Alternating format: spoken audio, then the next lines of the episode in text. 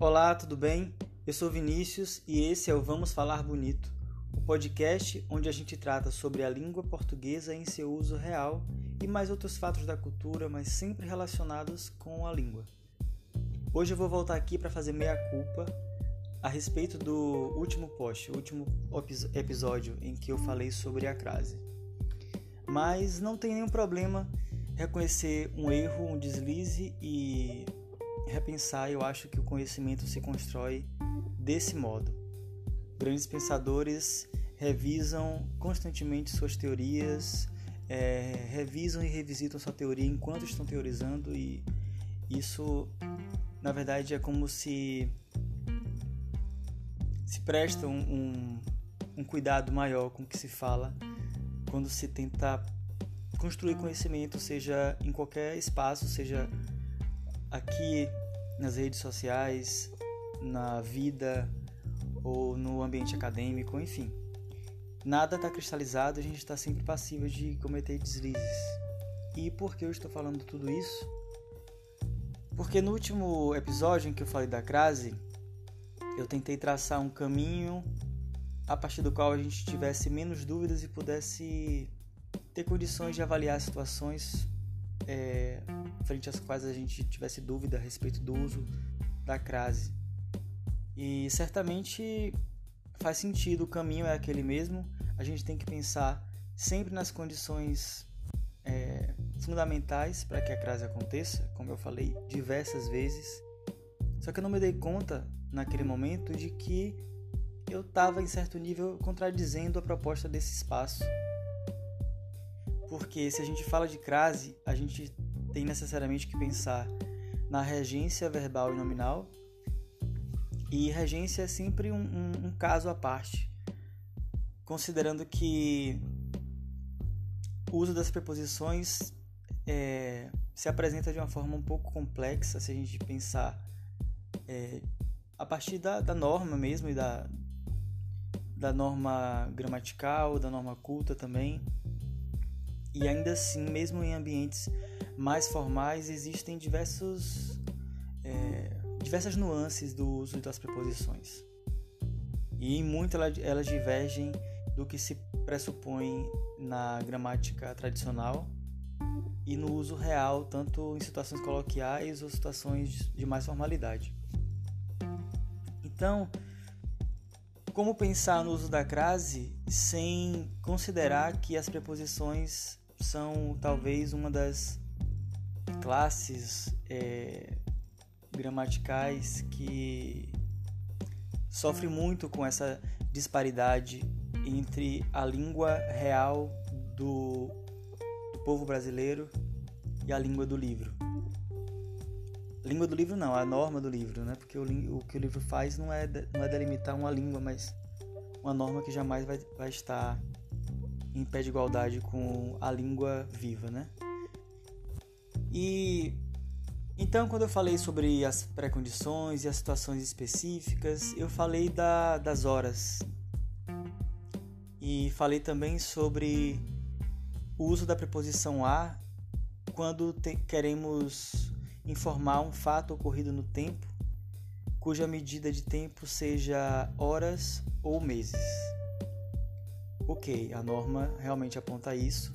só que o meu deslize foi não pensar que no dia a dia, na língua que sai da boca do falante, na língua das ruas,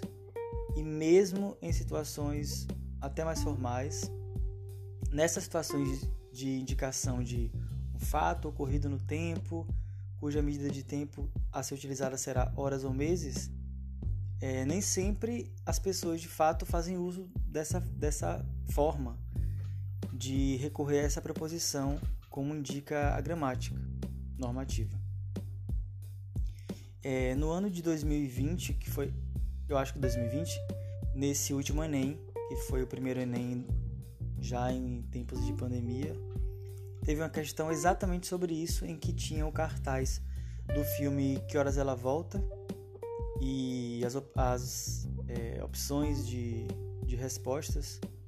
é, questionavam o que havia de errado, de divergente da norma no título do, do filme. E a resposta correta justamente era essa. Faltava ali a preposição, que naquele caso deveria ser utilizada. Então, a forma correta, de acordo com a gramática normativa, seria a que horas ela volta. E pensando nisso é que a crase vai ser utilizada nas situações apontadas no último episódio. Só que se você no dia a dia, é, de forma geral, não utiliza a preposição nessas situações, dificilmente você também vai utilizar a crase. Então, mesmo que você entenda o funcionamento, o funcionamento e quais são as condições é, fundamentais de utilização da crase, nesse caso ela passaria é, em branco porque teríamos apenas o artigo, já que nessas situações, na linguagem coloquial, na linguagem coloquial, é, no vernáculo brasileiro, de fato, não utilizamos essa forma. Então, é, a gente esbarra novamente na, no drama que é pensar na disparidade que existe entre a fala entre o português brasileiro e uma norma que é presa num passado colonial e numa relação política permeada por esse, esse, essa história de relação coroa-colônia, dominador-dominado, unificar a gramática e ortografia dos portugueses, falando da língua, das línguas portuguesas que existem ao redor do mundo, não estamos é, desmembrando essa, essa lógica. Então a gente ainda obedece oficialmente a uma gramática só e a uma só ortografia, mas em todos os níveis da língua já divergimos,